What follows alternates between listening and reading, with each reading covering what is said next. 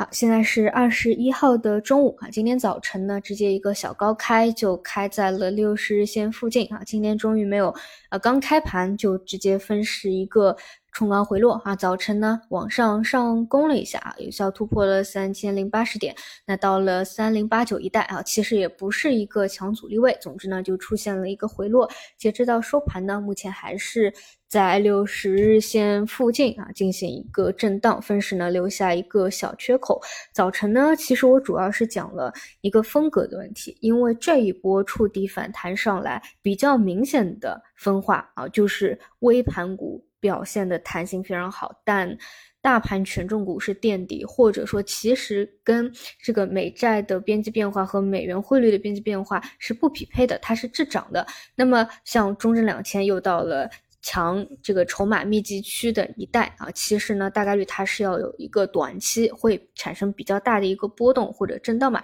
所以你看今天其实就是这样的一个情况，像一些啊小盘股、微盘股，它的波动就会比较大一些啊。当然，昨天媒体已经报道出来了，像北交所啊这个指数北证五零从。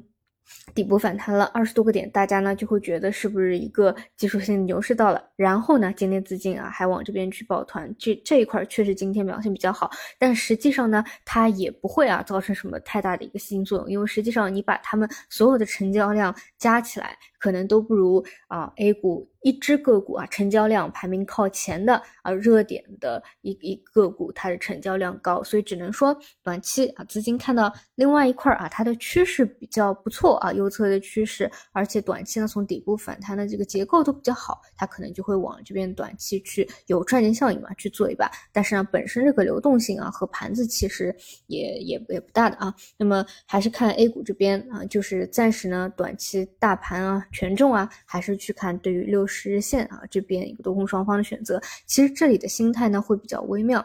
啊，就是很多做右侧的，他无非就是想要等到一个信号。但如果说走的没有那么的坚决，就又会担忧说会不会去做双底啊，或者说再去调整啊，再去震荡啊啊，因为毕竟前一波。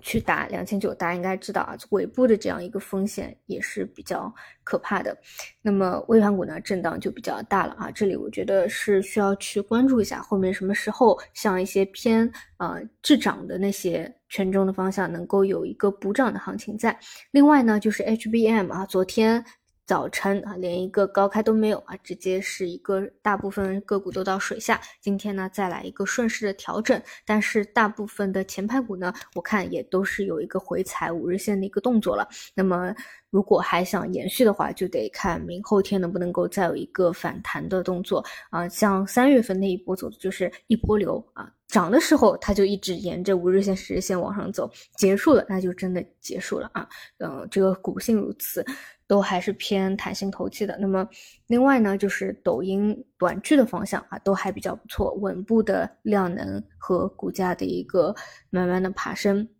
那今天呢？呃，主要还是被北交啊，或者一些权重这个补涨啊，呃，可能分流了一部分资金啊，所以题材方向也比较散乱啊，就是一些玄学炒数字的啊，炒妖的啊，啊，这种还比较活跃。总之呢，大家把握好啊这两者之间的一个平衡吧，然后到六十日线附近啊，注意一下方向选择。好的，那么我们就收盘再见。